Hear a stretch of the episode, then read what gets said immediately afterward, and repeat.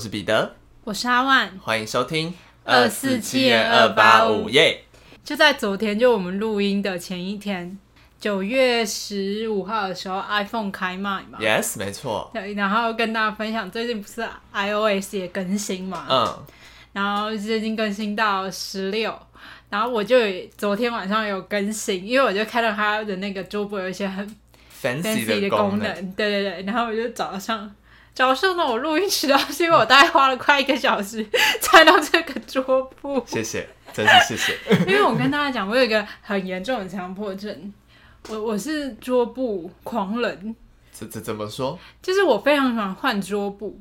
而且我的桌布一定不能有那种照片的浮水印，而且不要踩到东西。就是我还会就是编辑，然后让它变成满版，变成手机萤幕的尺寸。不要踩到东西是什么意思？踩踩到，比如说我今天换的是有人，我不希望人踩到，哦、或是我不希望我觉得那个很好看，的图案被踩到，或是比例变形。对，我超我就是很讨厌，就是我的图片放超大，就是看我我喜欢远远的那种景啊。对，然后所以我就会花很多心力呢去。更换我的桌布，跟大家讲这夸张的点是，我也上礼拜睡前我就心血来潮，想说我要换一个桌布，然后我上一个桌布是海边，然后这次我想换一个比较暗一点，我想换黑色的桌布，uh huh. 我花了一个小时在找图片，换了大概八十次吧，然后我都觉得不满意，而且我觉得里面跟外面的没有很主题没有符合到，哦，你你你萤幕锁屏跟桌布还要有符合，对，我要有符合，就是它要有一个 tone 调。天哪！统一的 tone 调就是，子对我我就是有这个桌布的强迫症，我手机里超多那种收藏的桌布，uh huh. 对，然后反正我就是一个桌布狂人，所以今天呢，就是因为有出来这个新的功能呢，所以我就来试用看看。这个功能是什么？这个功能呢，我现在给你看一下，就是时间的这个字体，就是就是也变了。嗯，然后这个下面呢，透明的一个一个 icon 是我自己找图，然后我再用手机的 app 就去背的。天哪！然后再用手机的工具 app，然后把那种去背好的图再变成透明的，然后再放到你的锁屏荧幕上面。嗯啊，这个是什么意思？这个按钮是什么？嗯，这没有任何意思。哈，它就是一个装饰。你为了一个装饰，然后弄了这么久。可是这样。这个手机就是也很有，因为每个人手机都像是自己的个人化的、很私人的一个东西，嗯、所以我就会想要把它变成，就是我我只有你有。对，而且今天早上就是因为我还有点来不及，这不是我最想要的样子，我还要再调整一下。哦，所以如果今天没录音，你可能会继续用。对对对，但是因为今天来不及，我就先暂时暂停。所以你现在心情很差，对不对？因为它还没有好。就是还好，就是会有点想要去用它，但是就想说算了算了，还是先办正事。嗯，对。然后反正我呢，我就是也是今天早上换了桌布什么，也是一个海边。那这个按钮群跟这个桌布有连接吗？没有连接啊，但是它哦，唯一的连接就是我很喜欢用真的东西，比如说那种白底，然后是一个复古的蛋糕，我很喜欢这种，就是。单一个东西的那种，嗯、我喜欢复古感的东西，嗯、所以我的这个桌布呢是复古感的桌布，然后这个图呢也是就那种比较复古的那种，就是实物的那种照片，嗯、对对对。OK OK，原来如此。对，我就很喜欢、这个。我刚刚还以为是那像是一个捷径，就是你点它可以到。快速点开什么应用程式？没有，但是你也可以，它也可以有天气啊这种，就是闹钟什么，你也可以，就是那是 iPhone 原本就有的，对。但这个新的是我自己用的，所以我还在研究要什么版型比较好看。OK OK。但是它唯一的缺点就是这个图，我一开始希望它是彩色，但它其实是。透明的，它好像只能是透明的，哦、对，所以就还要再找。你可能要写信给苹果总公司吧？为什么不可以是彩色的？他们可能是要求的太多了，想要拿个小杂包。对，而且你看我里面的桌布就跟外面的符合啊，有有有有有，有，就好像就是一个桌布狂人。对，吓我那天也被我自己吓到，弄完那个桌布，而且我还没找到最满意的，然后就已经花了一个多小时。观众都不知道他在讲这一整段的时候眼里有发光，你看他脸有多得意。就是我很喜欢把桌布，还有，而且我是一个非常爱买赖主题的人。哦，我我完全相反呢。我，我基本一个主题可以用一辈子。我不行啊！我看到什么，像我最近新买的就是哆啦 A 梦，然后是水蓝色的，嗯、我就觉得它整体配色很可爱。然后还有库洛米的、啊，然后还有一些韩国画家的，我大概几乎每个月都会买一个主题吧。你是不是就是你的主题桌布这些会跟着你的最近的心情做变化？对对对，我我我一定就是会，比如说我今天最近心情陷入低潮，就也一定要换一个比较黑暗的桌布。嗯、然后最近可能夏天，我就会换海边。嗯、然后到了秋天，我就会换成比较。复古一点，然后比较氛围感再重一点的哦。对，从这种小地方来营造生活的仪式感。对，我真的超超级喜欢换桌布，感觉是我生活就有为数不多的乐趣，微小的快乐的来源之一。OK OK，小确幸啦。OK OK，怎样？很棒，很棒，很棒。我比较没有共感，但是很棒。我基本上就是，嗯，这图不错啊，就用这张，然后这张可能就用个两三年之类的。还是男生其实比较这样，虽然这里没有站男女或什么的，可能就是个人问题了。嗯。话说昨天 iPhone 开卖，哇，那个排队人潮很可怕。你有去看？我看新闻的。哦。我想说，因为我有个朋友也是很对这一方面很了解，三 C 也很了解，嗯、就是基本上每次有这种大的发布会的时候。我你都不用去看新闻，因为那个朋友都会在他的线动做每一篇的每一个项目的分析。你基本看完他的线动，你就知道这次发布会在干嘛，然后每个产品的优缺点是什么，嗯，他都帮你列好，很狂热的一个朋友。对，所以我们每次手机有任何问题都会问他。对，所以我就觉得，就看到很多人都是一出新的就会换一只 iPhone，只能说说是。想当果粉也是要有一定的经济基础了。对啊，有真的 哦，最近又很想换手机，好烦哦。算了算了，先努力赚钱呗。对啊，先赚钱。好，那我接下来呢要跟大家分享的是一些怎么讲，就是不不包含不包呃不只是我啦，还是我就是我跟阿万都有这样的。应该说是一些天命吗？还是一些特质？这就是我们很常会做一些事与愿违的事啦，或是计划永远都不会被执行成功，就是变化都来得很突然。好，就是最近发生的一个小故事呢，就是有一天，反正就是因为阿万下礼拜，哎、欸，反正就最近他想要去考机车驾照，这样。Yes. 那在那之前，他就需要练车。对，其实我以之前已经会骑，但是因为很久没骑了，对，他需要找回那个手感。所以他就问我说：“可不可以就是骑那个共享机车去陪他练车这样？”然后想说：“好啊，没问题。”反正我们就约了一天晚上。那天晚上呢，我们还先很，因为那天是阿万下班后，嗯，所以我们要先悠闲的去吃一个晚餐。有悠闲吗？晚餐吃完之后呢，我们就找到机车，然后准备要骑去，就是通常就是外面会有那种仿造真的。机车驾照的考场的规格，就机车练习场，对，会有一些练习场这样，但是就是你需要到那个地方才会有。嗯，反正阿万就找了一个这个地方，嗯，然后我们就骑车过去，哎，骑过去的路上就有一些 trouble 发生了。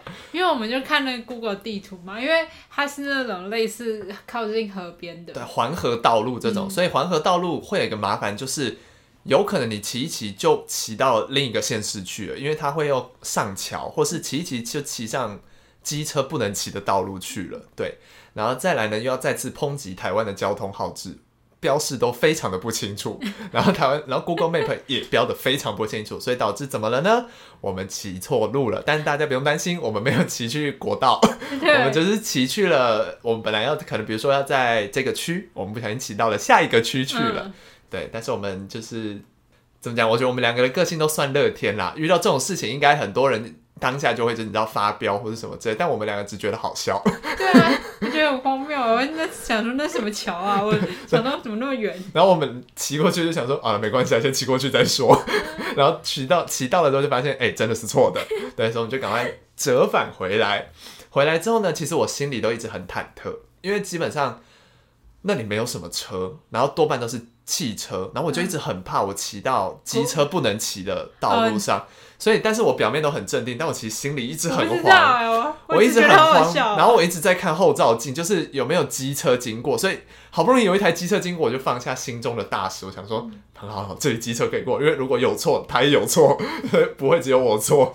对，你要找童文成。对对对对对，我们就终于骑到了那个那个练习场，然后我们就不小心有一点微微骑过头了。嗯，对，然后停下来呢，就想说，好，那我接下来要回转吧。嗯那条路是单行道，啊，就很麻烦。那路一拆，真的超级，就是他如果你要再回头，又要再绕一大圈，你要绕出外河滨公园，然后再绕回来，从刚刚那个路口再进来。然后可是我们看了一下时间，呃，那个练习场开到九点，嗯、我们抵达的时候是八点四十，四十，我们来不及绕回来，绕回来也关了。然后呢，我们就想说，本来是想说好了，那我们就赶快绕回来。可是这时候就想说，还是其实别的地方也有类似的，可以让机车练习的地方。所以我们就开始 Google，Google 之后呢，我们就发现在景美有一个这个地方。好了，我们想说 OK 是顺路，那我们就直接骑过去，这样，啊就骑骑骑骑骑骑骑骑骑骑，然后骑到那个地方之后呢，开始有点苗头不对了，怎么都没有水门可以进去呢？然后非常的吊诡的是。就是我们已经经过了它地图上告诉我们应该要到的点，但是没有任何的水门。嗯、这时候我们就意识到啊，它可能是楼梯，就是它不是给机车进的，它是给一般民众走楼梯进去的。所以，哎呀，他们要扛着那台车来，除非我们扛着那台车骑上楼梯，不然没有办法进去。最后呢，我们果断的决定呢，我们要去逛乐华夜市。那短短半小时，我们从新北骑到了台北，再从台北骑回新北。对，所以我们整趟完全没有练到车，练到车的是我本人。我这我这一趟骑下来，对那一段的地理环境非常的熟悉，我绝对不会再骑错路了。真的，所以你现在已经看懂他到底在……我现在我现在懂了那一整段环河的道路，我现在非常的熟悉。因为我还是看不懂哎。因为环河道路就是比较复杂，对，然后标识又很不清楚。就我真的是第一次走那个路，我也是啊，所以我才胆战心惊。对，所以就是体现到说，哦，我们两个常常出去都会发生一些意想不到的结果。但是幸好是我们两个应该修养算是很好，我们从来没有因为为此生气过。对，就是也而且也不是说忍下来不生气，而是单纯觉得这件事很好笑。然后发生了，我们就想说，好吧，那就再继续做下一件事就好了。啊、我们永远都有 Plan B。对，基本上我们的 Plan A 永远不会成功，所以我们都有 Plan B 到 E。就跟去台南一样，永远都吃一些没有要吃的东西，但我们还是觉得不错不错不错不错。除了万茶川，真的生气，真的生气。已经过了那么多集，还在抨击万茶川，我真的很想喝哎、欸。因为我们那天就是有前阵子跟我朋友出去，又聊到万茶村，他说真的很好喝，捶桌子，捶心肝，捶心肝，真的好想喝。对，所以就是不知道听众会不会有这种计划永远赶不上变化的时时候，我想应该多半都是啊，只是我们两个发生的频率有点太太长了。基本上我也不知道这种事要怎么解决啦。我觉得我每天都在发生这种事、欸，哎，我觉得会不会只是我们有点太鲁莽行事了？我本人是啊。我好像也是，但我改不了，我就这样啊。我好像没有要改。对啊，所以就这样吧。对，就是你，就大家想想，如果我们两个都是非常谨慎的人，大家这个节目应该也很无聊吧？没有什么东西可以分享。我真的差点不谨慎的，跟大家分享，这是发生在前两天而已。因为我也到现在都还没，我到昨天才领毕业证书，嗯、就很晚，就已经超过那个表定的时间。因为中间要上班嘛，就不太能出来领毕业证书什么的。然后后来前几天我就想着中午午休我要回去学校领毕业证书，后来到了学校发觉中午行政人员根本都休息，就跟我一样，你休息他也休息，然后走了超远的路，然后 就去拿毕业证书，结果只买了一盒便当回去，自助餐。那你领到？毕业证书了吗？后来昨天我就早上八点就去啊，哦，就是他们开始上班我就去。他上班你也上班的时候立刻去。对啊，而且那边行政人员都超不客气的。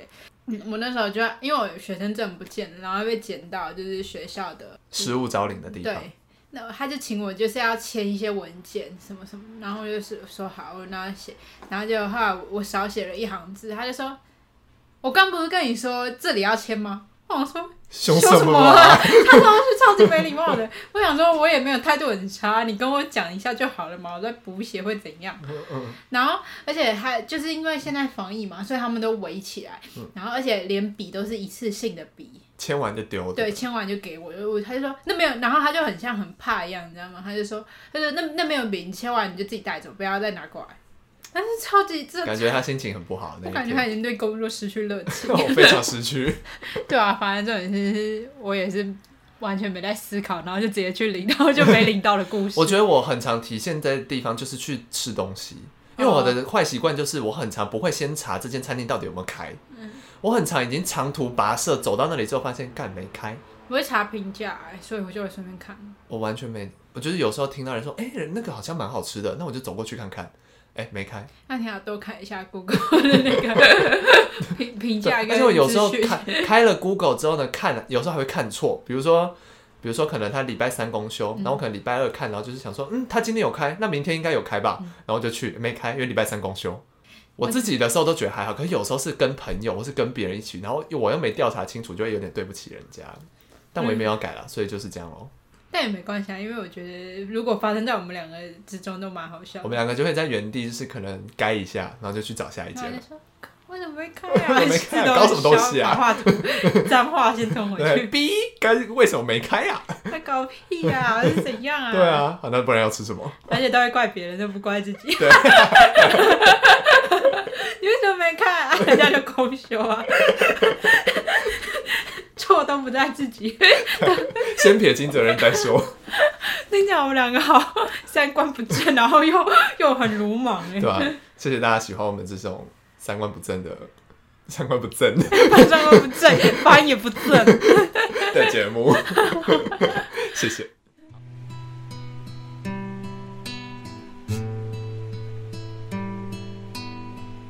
好，那我们接下来进入今天的案件。那我今天就是要分享一起韩国的悬案。OK，然后这个韩国悬案非常的有名，它也被列为就是韩国三大悬案之一。Oh. 你知道韩国三大悬案有一个是华城连续杀人案件嘛？嗯。然后在最近这几年已经破案了。嗯。然后还有一个是青蛙少年案件，uh. 就是五个少年去呃山上然后抓那个山椒鱼，uh. 然后被杀害的案件，这是其中一个。然后再来最后呢，就是这个。而且跟上次霞山事件也很相似，因为他们都是绑架案，嗯，而且过程中都有一些曲折跟蹊跷的部分。好，那今天要讲的就是李恒浩诱拐杀害案，没错，非常有名。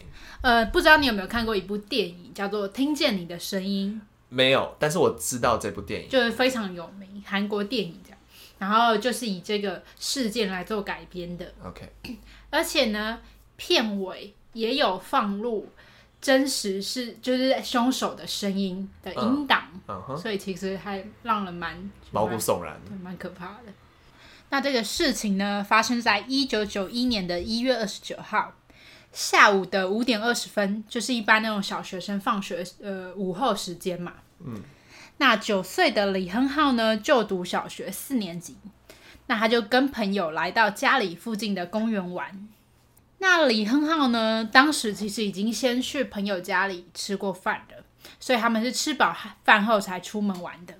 他的家位于韩国首尔江南区的霞欧亭洞。嗯、那讲到首尔的江南区，除了有热闹的商圈之外，其实大家都会联想到这里的房价是非常高的。嗯，所以由此可知，其实李亨浩的家境应该也算不错。嗯哼，算是蛮小康的。那爸爸呢，还是一家小型公司的老板。那其实呢，这公园离李亨浩家并不远。其实它也不算公园，它算是一个小区的一个小溜滑梯的概念。游乐场，对，就我们一般社区会有的那种小小的，就是游乐游乐设施。对。那其实因为离家并不远，所以父母呢就很放心的让呃他们一起出去玩了嘛，嗯、就跟平常一样。但在一月二十九号那天呢，李亨浩的朋友因为天色渐渐暗下来了，所以都陆陆续续回家了。那只有李亨浩呢，他独自留在了公园里，继续待在那边。嗯，那父母呢，在家就迟迟等不到李亨浩回家，一直等到了七点多呢，他们就决定去警局报案了。在报案之前，他们已经也有到附近去找，就包括他刚刚去过的那个游乐场，但是又找不到人。报案之后呢，当天晚上十一点半，李亨浩的爸爸在家里接到了一通电话。那这通电话呢，是一名男人打来的。那男人呢，在电话中说：“很好现在在我手里，请您在两天内准备好七千万韩元，大约是一百五十七万台币。OK，并在车内装上电话，我会再打过来。”那其实刚刚有提到过，父母已经去警局报案了，所以基本上这个条件已经不成立了，只是凶手还不知道而已。嗯哼。所以呢，其实当男人跟爸爸通话的时候呢，警察就在一旁了。OK，就已经听到这一切了。而且有一个很奇怪的点是，你可以发觉刚刚那个电话人非常有礼貌，嗯、而且非常平静跟冷静，用的是敬语。对，还有“您”这个字，嗯、感觉就很不像威胁的电话，只像是请他帮忙拜托做一件事而已。嗯嗯。对。那刚刚提到嘛，就是接到了绑架电话了，那所以家里这时候让我就非常紧张。那到了隔天呢，电话又响起来了。这次呢是李很好的继母接的，刚刚有提到说父母有出去找他嘛，那这个找他的也是他的继母，就不是他亲生母亲，哦、因为他的呃亲生父母在几年前就已经离婚了。嗯，那继母接起电话之后呢，电话中的男人呢就说自己是首尔瑞草警察局的员警，嗯，那要求继母呢把电话给旁边的首尔。江南区远景厅，嗯，那这时候继母就觉得，哎、欸，怪怪，怎么会有远景打电话来住家说要找另一个远景？对，那这时候呢，旁边的警察就也觉得苗头不对，他就赶快立刻暗示继母说，千万不能说出实话。嗯，然后继母就很机警的回答到说，哎、欸，我们这里只是一般住家，没有什么警察，你打错了这样。嗯。那感觉像是顺利通过了这一关。嗯，那其实很显然呢，这应该是犯人打来的电话。那打电话的目的呢，很明显就是为了要试探他们有没有报警嘛。嗯，而且我觉得犯人其实很聪明，是他也可以用语气或是继母情绪来判断说他有没有很紧张。这就是一个继母的演技大考验。对，这就是一个非常非常危急的时刻。嗯，过了不久之后呢，犯人呢又再度打了电话。这次呢，他要求李恒浩的爸爸带着七千万韩元的赎金到金浦国际机场。那在前往的路上呢，李恒浩的爸爸就依照犯人的要求，使用车上的电话来跟他联系。那犯人指示李恒浩爸爸来到机场的停车场，但到了没多久，犯人就打来了，他就说。哎，那现在麻烦你开一下车灯，就是闪一下方，那闪一闪一下车灯，让他知道位置。在哪里。那接着再把后车厢打开，再关上。嗯、那很好，爸爸都照做了。这样，但是呢，照做之后呢，犯人却又改了约定的地点。嗯，他叫爸爸呢立刻从机场到首尔的市政厅。无奈之下，爸爸只能乖乖听他的话嘛，毕竟儿子在他手上。嗯、那他就照做了。结果到了首尔市政厅之后呢，他又再次更换了地点。这是到了中五路剧场，都是一些闹区。嗯，那到了剧场之后呢，地点又换了，又换了附近的炸鸡店。感觉就是一直让他跑来跑去。对，他就一直是在感觉有点像玩弄这样子。嗯，那其实从这个举动呢，我们可以判断犯人可能有几种意图。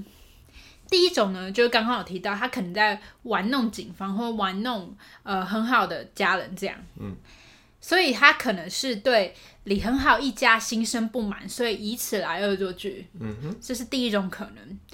第二种呢，是犯人有可能是随机作案，就比如说他看到这个落单的小孩，他就把他抓走了，所以他心思很缜密，他需要多次确认李恒浩爸爸的车辆跟长相。嗯，他在进行一个。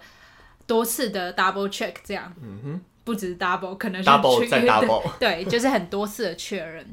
第三点呢，是最有可能的一点，就是犯人在确认李恒浩的爸爸有没有报警，他在确认他后面有没有有没有跟警呃警方的车，的车，因为犯人呢在这天内陆续打了十多通电话，每一通电话呢都让人非常紧张。因为犯人除了除了打给李恒浩的爸爸之外，也打回了家，在家等候的继母就接起了电话嘛。那犯人劈头就说：“你老公的车每次都有警察跟在后面，我不是叫你们不要报警吗？你们还要继续这样吗？”嗯，就变得比较咄咄逼人。那其实这时候继母也会有点慌张了。但她也没有供出有警方这件事，她反而是说：“哦，我们没有报警啊，是因为我老公很害怕，他可能叫亲戚就是跟着、哦、这样。”那其实呢，警方真的在每次调换地点的时候呢，都会跟着进更换车辆，嗯，所以其实一般人是不会发觉的，嗯、而且因为也都穿着便装嘛，就是伪装成路边的路人这样子，嗯哼，所以一般人根本认不出来是警察，所以不排除呢，犯人是再次对继母进行试探，嗯，可以从这些地方看出来，其实犯人的城府真的非常深，而且警觉性很高，嗯接着呢，犯人没有来拿钱嘛，又过了一天，二月一号，犯人又再次要求李亨浩的爸爸带着赎金，又要来到金浦国际机场的同一个位置，嗯哼，都是国内航线的停车场，但犯人依旧没有前来，甚至呢，到了当天的晚上。犯人又换了要求，犯人要求继母前来中五路的书店交付赎金，而且约定的时间呢是二月二号的凌晨两点十分，嗯，有一个确切的时间了。而且他还要求必须把钱放到车上，他就必须立刻离开，只留下钱跟车，对，他不能待在现场。那当天呢，继母就乖乖依照时间，然后照做了这样，然后就把钱留在了车上。可是呢，继母也觉得这可能是最后的机会了，他必须要看到犯人的长相，嗯、所以他就躲在附近啊，就在等待犯人有没有可能出现。接着呢，继母就真的发现了一个男人，他在他们车附近呢，发现一个大约三十岁的男人一直偷偷观看这里，嗯，就在偷看偷窥这样，看起来非常可疑。那其实附近都有警察在那边埋伏嘛，嗯。那继母这时候呢，就打了一个电话，就联络警方，就说那边有一个非常可疑的男人，你们应该立刻抓捕他。但是呢，警方就生怕打草惊蛇，他怕如果他们出动，然后那个男人不是犯人的话，另一边小孩就有危险了。对，另一边就是。真的犯人可能就会真的撕票了，嗯，所以他们也不敢轻举妄动。最后呢，那男人可能也意识到，哎，继母怎么在打电话，好像气氛有点怪怪的这样子，嗯哼，所以他就逃之夭夭了。那男人就消失在夜色当中了。过了四天之后呢，来到了二月六号，犯人呢又再次打了电话。那这次电话中呢，他就说之后他都不会用电话联系了，他要改用纸条联络的方式。那犯人就在电话中呢，就说他现在已经把纸条放在了一个指定的地点，然后请李恒浩的爸爸就是过去拿这样。那爸爸拿到纸条后呢，就发觉纸条中呢，犯人就要求他们要在韩一银行跟商业银行分别汇入两千万的韩币。嗯。那在警方跟家人的权衡之下呢，决定只在一家银行进行汇款。哦。那到了二月十三号呢，差不多又过了一个礼拜，犯人呢又再次打来了电话，他就问说：“哎，那你们汇款了没？钱已经就是都汇好了吗？”那李恒浩爸爸就诚实告诉犯人说：“哦，我只汇了两千韩元，对，另外一个我没有汇。”那犯人听到后呢，他就要求说：“哦，那你带着剩下的五千万韩元，在今天晚上八点前往首尔奥林匹克大桥下的指定地方。那那里会有一个铁盒，而且上面还有一个用石头压着纸纸条，就请他去领取纸条。”嗯。那同时呢，李亨浩爸爸这时候也大胆提出说：“那你让我听一下我儿子的声音，让我确保他还活着。”嗯。但是犯人呢，这次就。变得很冷血，他就说：“你想要很好就这样死掉吗？这是你最后一次机会，就看你的表现了。”嗯，他就是有点胁迫了。嗯哼。那无奈之下，李亨浩爸爸只好在指定地点上放上了钱，但这次放的钱呢，不全然都是真钞，嗯，大部分都是假钞，上面只有有几张真钞覆盖着这样。嗯哼。那到了晚上十点多呢，真的有一辆车。开得非常快，他就这样把钱带走了。但令人扼腕的是，警察反应不及，还没能及时拦截，嗯，就让他走了。对，而且甚至也没有记住犯人的车牌，嗯，所以什么都没留下，然后钱还被带走了。嗯，那犯人呢，在拿到钱之后就打来了电话。那电话中呢，他就很不爽的说：“哎、欸，这里面都是假钞，哎，看来也是不想找回很好了嘛。”但是还是谢谢你没有报警哦。哦，好挑衅哦。对，就是很戏虐。嗯。那案件过了二十天，有迎来了一些曙光。但同时也让犯人心生了警觉。那发生了什么事呢？我现在就来讲。OK。当时呢，有个男人其实就来到了银行，准备领钱，领他的两千万韩元。嗯。那女职员呢，一把账号输入进去，发觉这账户被冻结了，钱领不出来。嗯。但是女职员并不知道，原来这个账户是犯人的账户。嗯。那。账户是被警方冻结的，所以呃这边两边没有讲好，没有沟通好，所以女职员呢就诚实的告诉了他的客人说，哦，这个账户被冻结了，所以你的钱领不出来了。嗯，那犯人听了就知道谁有权利把我的账户冻结，只有警察。嗯，所以他就知道他们报警了。嗯哼，事情就是这样变康的。那男人呢就赶紧离开了。那这个男人很明显就是犯人嘛，因为都已经来拿了这个钱了。嗯哼那女职员呢，就成为唯一一位看过犯人长相的证人了。到了三月十三日，案件已经发生了四十四天了。在这期间呢，犯人打了六十多通电话给李恒浩一家，让他们一家人都活在煎熬之中。因为每天时不时就会接到犯人打来电话，而且他们也不知道自己的儿子是不是还活着。嗯哼、uh。然而呢，就在那天，在汉江下水道旁边找到了李恒浩的尸体。嗯，那手脚都被绑住，脸也被塑胶布盖着。后来经过警方的尸检报告呢，其实发现李恒浩是在绑架后第二天就被杀害了，因为他的肚子里呢有前一天。去朋友家吃饭的食物的残渣，就经过确认那是那天吃的没错，还没消化完，对，还没消化完毕就被杀害了。所以其实撕票的时间很短，死因呢是窒息。那后来呢，警方就根据了女职员的描述，就绘制了一个肖像图。那肖像图也在全国流传，却仍然没有找到凶手。嗯。那其实要讲一下，因为当时年代比较早，银行这些有些银行其实还没有装那个监视器，而且因为每天可能来银行的人很多，嗯，所以其实你要在茫茫人海之中找到那个男人的，就是领钱的身影的话，其实也是蛮困难的。嗯，那后来呢，警方认为嫌犯其实不止一个人，应该是有共犯的，因为大家有发现，就是刚刚在交付赎金的那一段。其实我刚好提到说，犯人是开的非常快来拿钱的，嗯嗯、而且那个钱其实绑在那个桥的栏杆上面。嗯，那所以呢，你要一边开车，然后一边拿钱，拆那个钱是非常困难的。应该是有人在驾车，然后另一个人在负责拿那个拿那个钱，所以应该是团伙作案，至少两人呐、啊。对，至少两人或两人以上。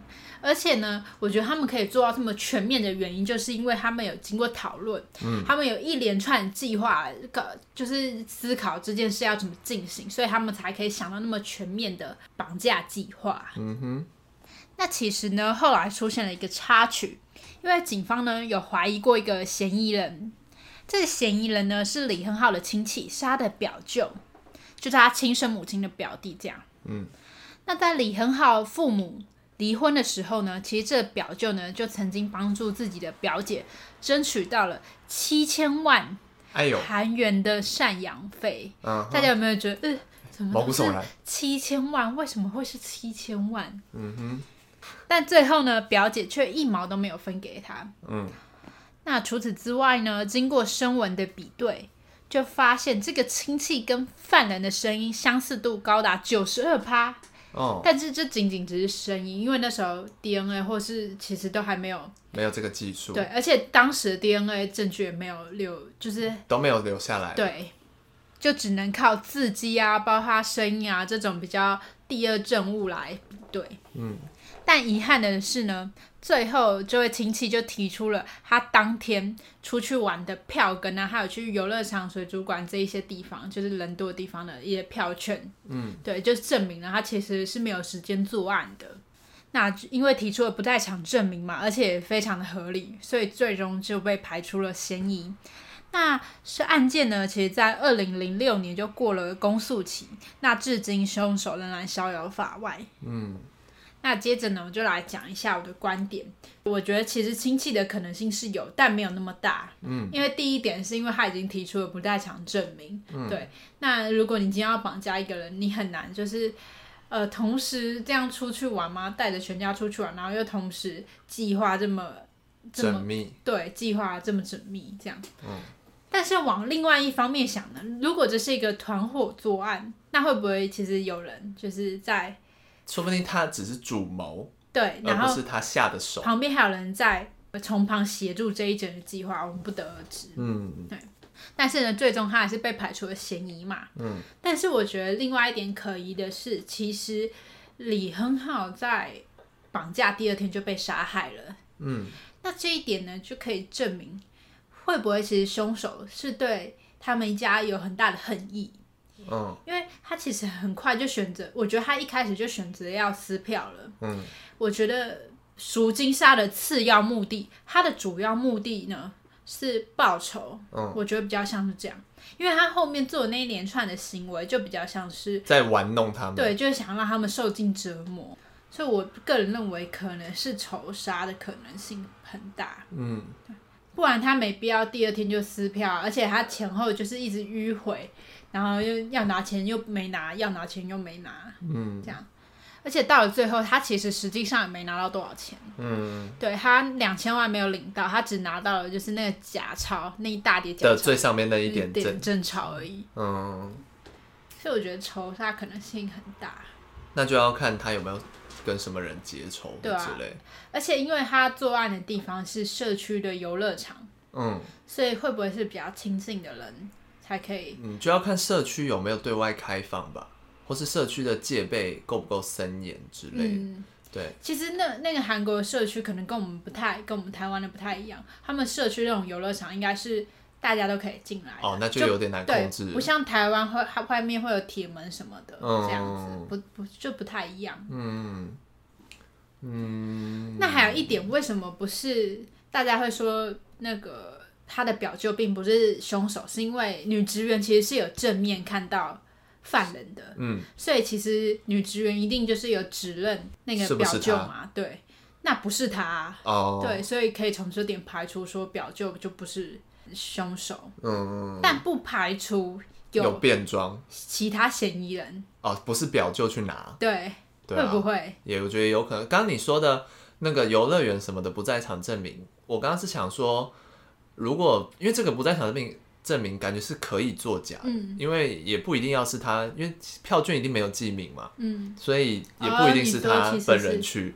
可是如果是他跟家人出游的话，那就有可能是。确实他不在，那就是有可能是，家人出游哦，那就是可能是团团伙的其他人之类。嗯、我觉得他有可能，因为你说那个金额跟对，如果是金额这么刚好的话，还有可能是那个头头，嗯，然后但做事的不是他，这样子对。可以知道犯人真的很细心啊，对。而且跟大家讲，我自己认为他第一次就是交付赎金那个行动，就是在那个国际机场嘛，嗯。其实为什么约在国际机场呢？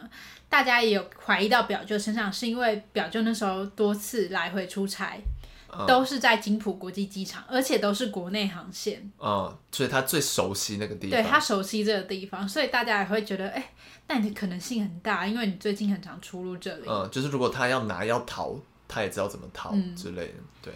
那为什么呢？在停车场，还要要求他闪那个黄灯。嗯，是因为。他确认李恒浩爸爸的车是哪一台嘛？这、嗯、是第一个要点。第二个是他为什么请他开了后车厢的车门拿来关起来？是他在确认里面有没有藏一个警察？哦，对。但其实当时是真的有警察来后车厢的。哦，真的。是，是躲但是躲比较里面就对了。对，但当时好像。都没有被发现。哦，犯人真的发现的时候，应该是真的在银行领钱的时候才发现。才发现对，他前面应该实际上都没有真的发现，他们已经报警。哦，这整个就是一个是很庞大的计划，而且是一个很庞大的案件。嗯，如果真的是表舅，那他人也是很狠哎，那是他侄子哎，是吧？对啊，可是是远亲了，就是哦，可是就不知道会不会是因为这个钱。对啊，如果说是为了他的姐姐、表姐嘛，那是他姐姐。对，那他表姐。哦，如果是为了他表姐的话，我不觉得他表姐听到这些会开心哎，他杀了他儿子哎，没有，他就是为了想向他表姐报仇啊。哦，因为那他表姐的亲生儿子啊，哦、只是他现在跟着爸爸。哦，嗯，而且真的有钱的，就是李恒浩的爸爸，也不是他表姐。对啊。好呗，那大家听完有什么想法，也可以跟我们分享。嗯、好的，那我们今天节目就到这边结束了。我是彼得，我是阿万，我们下次见，拜拜。拜拜。